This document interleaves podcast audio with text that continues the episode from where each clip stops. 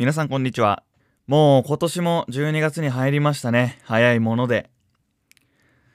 1年が過ぎるのがね、なんか年を追うごとに早くなっていくのは何なんですかね。もう絶対僕だけじゃないはずなんですけど、うん、なんか小学生の時とかは夏休みがすごく長く感じたりとか、1年がね、すごく長く感じたんだけど、もう今、小学校から数えると10年以上経ってんのか。10年以上経ってみて、今はね、もうやることが多いせいか、1年が早く過ぎる。本当に早い。うん。で、今日はですね、英語の TOEIC についてちょっとお話ししようかなと思います。えっと、僕は TOEIC を今まで人生で2回かな ?2 回受けて、1回目はあのー、大学入学時。で2回目は大学4年生の時に受けたんですけどで TOEIC を、まあ、2回目の時に、うんと、875点取ったのかな ?870 そうそうそう。あごめん870だ。870取ったんですけどえっとそれをね1ヶ月半でえっと870を取ったんですけどそこの勉強法みたいなのを、えーと、できれば共有したいなというふうに思って今日はそれについてお話ししようと思います。Welcome to Shungo Radio.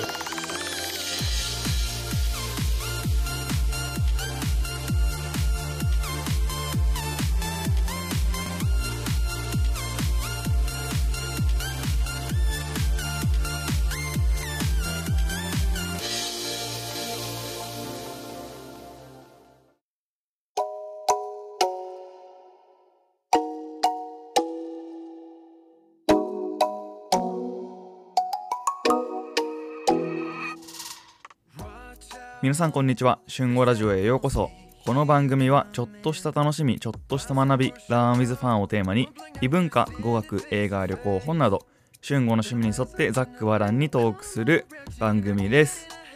はい。えー、12月に入りまして今日がですねなんとあのー、IELTS っていう英語の国際試験の、えー、日だったそうです。僕の友人も受けたみたいなんですけれどもまあ、僕も、えっと、今年の3月に受けまして、もうほとんど10ヶ月前ぐらいか、10ヶ月前ぐらいに、まあ、留学する予定だったので、で、IELTS って、まあ、英語の読む、書く、話す、聞くの全部詰まったテストで、えっと、イギリスのケンブリッジが、えっと、まあ、やってる試験で、もう国際的にもかなり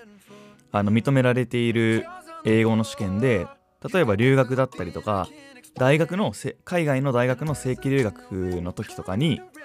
まあ、必要な、えー、テストとしてテストのスコアとして大学側から求められることが多いテストなんですね。だいたい IELTS か TOEFL っていうその2つが、えーとまあ、求められるんですけど僕は IELTS を受けてで今日その IELTS の試験があったってことで、まあ、それに関連して今日はちょっと英語のうんとお話を英語の試験のお話をしようかなと思います。で IELTS の話はちょっとえっ、ー、と次にしようかな。次の回にしようと思うんですけど今回はまず TOEIC の話をしようかなと思っててまあ冒頭にも話した通りえっ、とまあ、 TOEIC でいかに高得点を取るかっていう取ってきたか自分がどうやって点数を上げてきたかっていうお話をえっとなんかこれから英語勉強する方とか TOEIC 受ける受けたい人とかに向けてなんか、えー、役に立ってればいいなと思って今回やろうと思います。はい。で、まあ、さっきも言ったんですけど僕今まで2回 TOEIC 受けてきて1回目は大学の入学時にまあ多分よくあると思うんですけどクラス分け？英語のクラス分けのためにやる TOEIC。とで大学4年生の時にえっ、ー、とまあ卒業研究やる人は卒業研究やってたんですけど僕はその間あの特にやりたい研究内容とかもなかったのでその間まあなんか旅行したりとか海外行ったりとか英語の勉強したりとか英語の試験を受けようと思ってその時に、えー受けたのが2回目 TOEIC 受けたのが2回目でした。でそれぞれのスコアを言うと大学1年生の時はえっ、とじゃちょっと背景も言うと大学1年生の時に受けたTOEIC はえっ、とマジで何も勉強しないでもうあの春休みね高校生最後の春休みを遊びまくってもうそのまま入学って感じだったんで全然英語とか勉強せずに、えークラス分けのための TOEIC をやってその時がね550とかだったかな？多分。そうなんですよ。550くらいででまあそのクラスも多分ちょうど中間ぐらい。12クラスぐらいあったのかな？そのうちのちょうど6クラとかで真ん中ぐらいだったんですけど。でまあそんな感じで。で2回目大学4年生の時に受けたのはえっ、と大学4年の10月かな。10月後半のテストを受けましてでその時はあのー準備期間1ヶ月半って自分で設定して1ヶ月半で900本当は900点を元目標にしてたんですけど、まあ、結果870点っていう、まあ、目標には達しなかったんですけど、まあ、スコアで言うと230 230点ぐらい上げたのかな。で870点っていう結果でした。はい。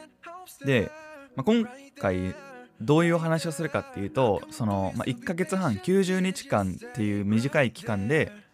えっと僕自身が個人的に、えっとどういうふうに、えーなんていうのかな勉強してその230点上げて、えーま、900点弱を取ったのか870点を取ったのかっていうそのまあ具体なるべく具体的な方法までお話しできればなと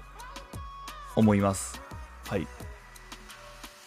でまあなんで1ヶ月半に決めたかっていう理由なんですけど別に理由は特になくてただ、まあ、長い期間勉強だらだら勉強するのは自分は得意な方ではなかったのでもう短い期間であえて自分で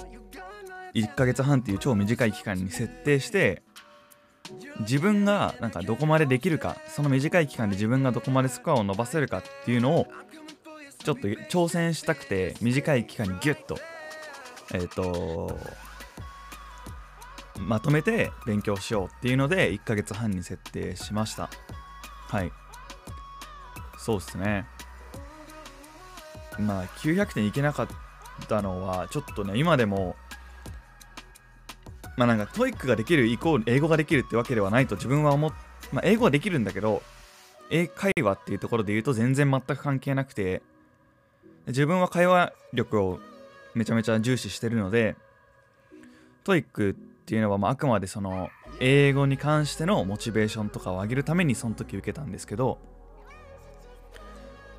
まあ今の多分就活とかだったら日本の企業だったら TOEIC がやっぱり一番見られるのかな？なんか自分も転職活動してて TOEIC のことをよく言われるんでなんか IELTS に関しては全然なんか何も突っ込まれなくてああやっぱ日本企業って TOEIC 見るんだなっていう実感したんですけど、まあ、なのできっと多分学生とかまあなんかこれから転職考えてるとか将来的にうーんなんか英語使う仕事とか外資系の企業に就きたいっていう人にとってはもしかしたら TOEIC っていうのが大事になってくるのかもしれないんであのお話ししようかなと思います。でうわめっちゃでっけえ。ハエいる。うーわやば。ごめんなさい。えー、いやちょっとまあ ハエいるんですけど、まあ、このままちょっと続けようかなと思います。はい。でまずえー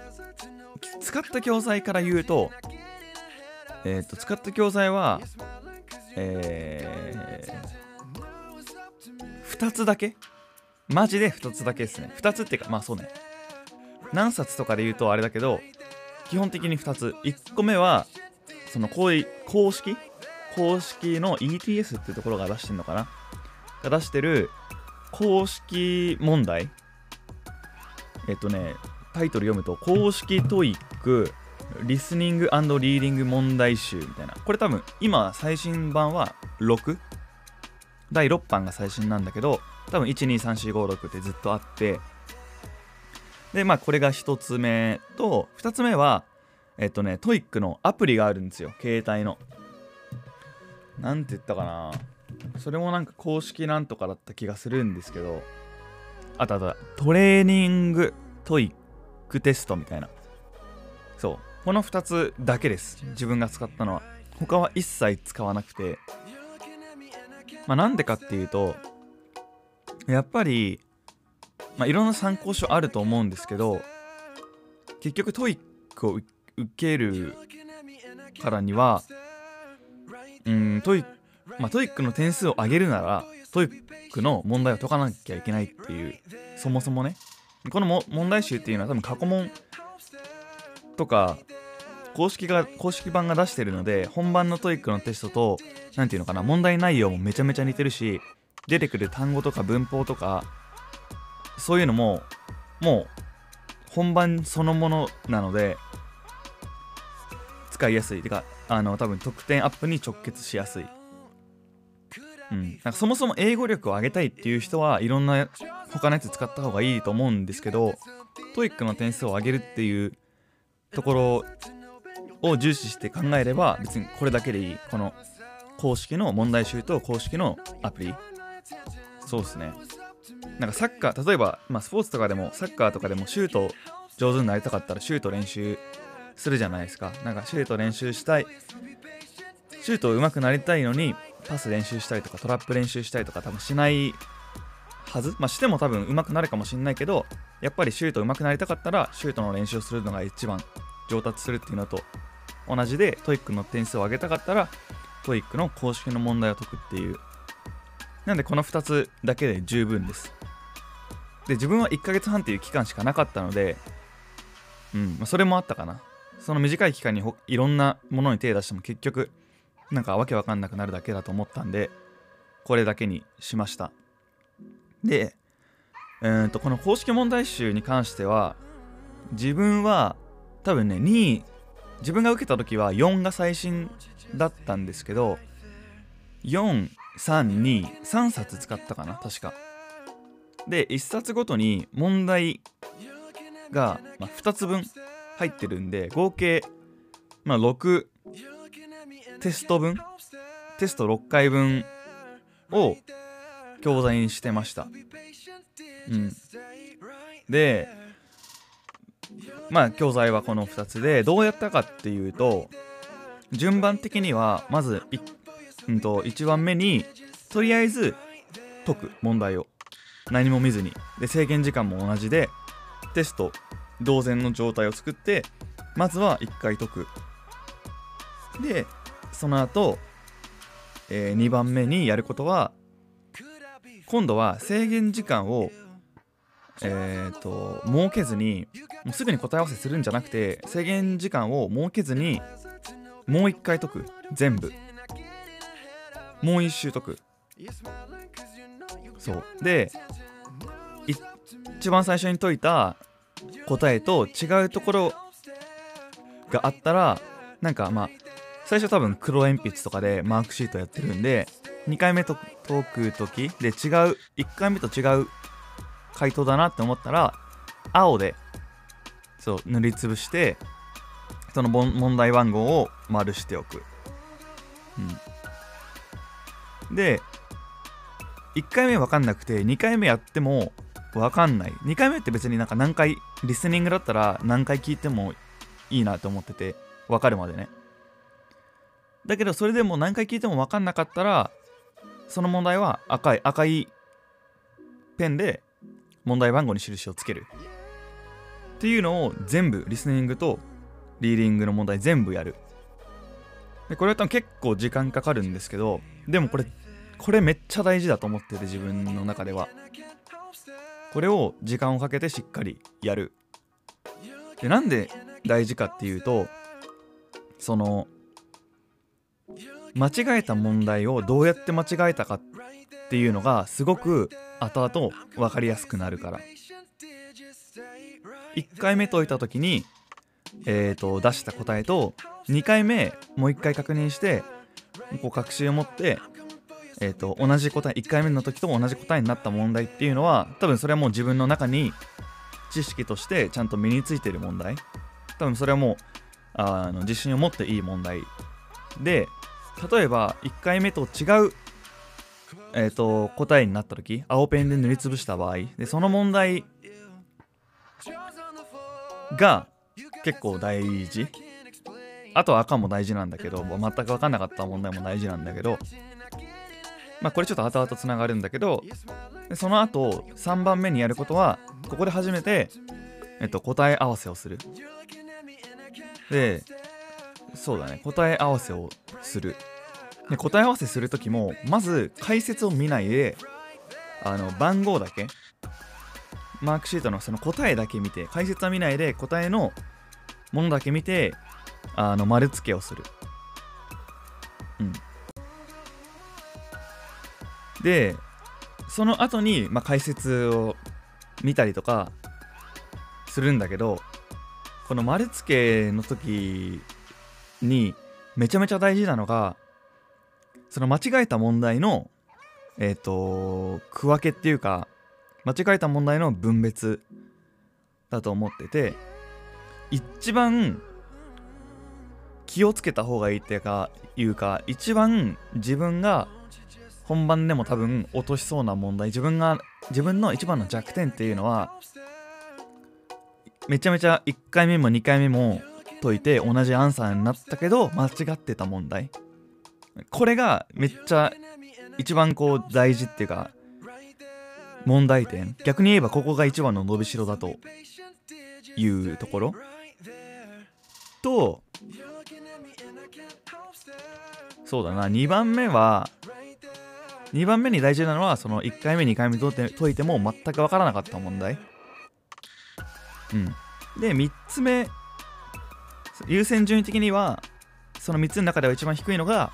その2回目は分かった問題。1回目は間違っちゃったけど2回目は分かった問題。それで2回目のアンサーが合ってた問題。うん。この3つにまず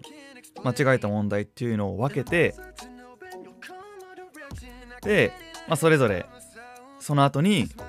自分はどこで間違えたのか自分がどこでどこまで分かっててどこでミスったのか何でミスったのかっていうのをちゃんと分析するちゃんと考える。ただ単にボキャブラリーがなかったのか知識不足だったのかうんとそのなんか文法ただ単に何て言うのかなケアレスミスだったのかそのケアレスミスの中でもどういうミスだったのかっていうのをちゃんと把握したりとかそういうのをやるでその後はあの、まあ、ちゃんと、なんていうかな、その弱点に沿って、マジで同じ問題をマジでひたすら繰り返す。で、同じ問題繰り返すの結構なんか、賛否両論あるんだけど、俺は全然3の方で、全然いいと思います。なんかその、だから答え分かってるから、そうやって答えるんじゃなくて、ちゃんと毎回、もう復習復習復習で、どうやって自分はミスって、ここでミスったからでも本当はこうやって考えてこうだこうこうこうだからこの答えになるっていうのをちゃんと説明できたりとか考えられるようになる状態になるまで同じ問題で解くっていう。それだけだな多分。やってたのは。マジでそれだけ。あとはあとはもう TOEIC ってすごく時間との勝負だと自分は思っていて特にね IELTS とかよりも TOEIC が一番時間に追われたイメージがあったんでどのパートにっていうかもう1問1問何秒レベル1問を何秒で解くっていうところまでめちゃめちゃあの時間配分を徹底すると超楽だし超あの得点アップにつながると思います。本当に。僕の場合は例えばリスニングだったらリスニングってこう一見自分のコントロールできない時間だって思うんだけどいやそんなことなくて公式問題集を解いてるとそのなんか例文が読まれる時間とかそもそもそのパート1パート2とかの問題の出され方を説明してる間とかってその空白の時間があって公式問題集を解いてれば分かるんですよね。そのここどういう問題が出るのかって絶対分かるからその間の時間を他の問題の先読みに使うっていうことができる。うん。で先読みで一番するべきなのは図表付きの問題。多分ねパート34の最後の3台ずつぐらいは図表付きの問題があって他の問題よりもちょっとあの何、て言うのかな事前に読む量が多いから先にそこを潰しておく。で別になんか完璧にその問題内容を把握するんじゃなくてざっとでいいから確認する。でその後パート。パート2は確かね問題は本当に聞くだけだから選択肢とかなくてその後、えーと、パート3の、えーと、問題文をざーっと先読みする。っていう感じ。でリーディングパート5パート6パート7に関してはうーんとパート5は僕の場合は自分のやり方僕のやり方でやるとパート5って何問だったかな。なんか30 31問ぐらいあるのかな。31問ぐらいあるんだけどなんかなんなどういうなんていう問題なのか分かんないけどなんか空欄に1単語当てはめるみたいな問題があってそれは1問15秒。1問15秒ペースで解くっていう自分の中での時間配分があってでパート6もなんか1分半で解いてとか。でパート7が一番配分が高いパートって言われてるんでそこに時間を一番割くとかね。で本当に1問何分何秒のレベルで時間配分をすることがめちゃめちゃ大事。あともうちょっと言うとトイックの本番の時間帯10例えば10時に始まって12時に終わるんだったら10時から10時45分まではリスニングのテストで45分からリーディングテストになるわけだからその何て言うのかな45分から始まって何分までにどパートいくつを終わってないといけないかっていうのをちゃんとあのもう頭に叩き込んでおく。自分の時計持っていくんだったらその時計でめちゃめちゃ叩き込んでおく。でちゃんと問題解いてる間に自分が遅れてんのか時間をしてんのか時間がちょっと早まってるっていうかまあいいペースでできてんのかっていうのを確認するようにする。うん。かな。あとはそうだな。自分は900点目標にして、まあ、合計で230点上げなきゃいけなかったんですけどその時。その230点上げるのをなんかどのパートで何点上げたいのかっていうのをちゃんと設定した方が絶対にいい。で僕の場合はリスニングの方が得意だったから耳の方がいいからリスニングでほぼ満点に近い点数取った方がいいよなみたいな。ここは何点上げられ自分では上げられそうだなっていうまあなんかじなんていうのかな自分の得意分野とか苦手分野に合わせてあの設定する。あの満点目標の人は全部ちゃんとやんなきゃいけないんだけど僕の場合は900点目標だったんで逆に言えば苦手な部分は捨てることができるっていう考え方だったんではなんかのなんていうのかなこの配分の少ない配点が低い問題を一生懸命解いて配点が大きいところの問題に割く時間が少なくなって正答率が下がるよりもいっそのこと配点が低い問題を捨てて配点が高い問題にその分時間を割く方が確率的に正答率上がると思ったのでうんその解く順番を変えたりとかね。そういうことをしてました。そういうのをもうなんかめちゃめちゃ分析してその目標に合わせて公式問題集をひたすら解いて自分の苦手分野とかどういうとこで間違えるのかとか、まあ、時間配分とかも含めて全部やって1ヶ月半で、えー、230点上げたっていう870まで上げたっていう感じなんで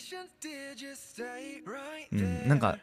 その英語力自体は多分あんまりめちゃめちゃ上がったわけじゃないんですよね多分この TOEIC に関しては。ただうんなんか TOEIC もちもちろん英語力も大事だけど TOEIC に関しては多分その作戦とか戦略の方がめちゃめちゃ大事だなって個人的には思いました。受けてみて。その人の目標点数にもよるんですけどうんなんか戦略によって得点アップの幅がだいぶ変わるテストかなって思いました。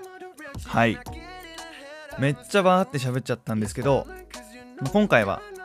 TOEIC の話っていうことでまあねあのー、すごい具体的に喋ることはできなかったんですけどまあなんかこうやり方ざっくりとしたやり方とか考え方とかあの細かいところまでの落とし込みの仕方とかちょっとこうやって自分はやってきたっていうのを今回は共有してこれから TOEIC 受ける方とかにもし役に立てればいいかなというふうに、えー、思いました。はい。でまあ最後にあの補足なんですけどちなみに、えー、僕は今年の2月今年じゃねえや 来年か。再来月再来月の2月にちょっとあの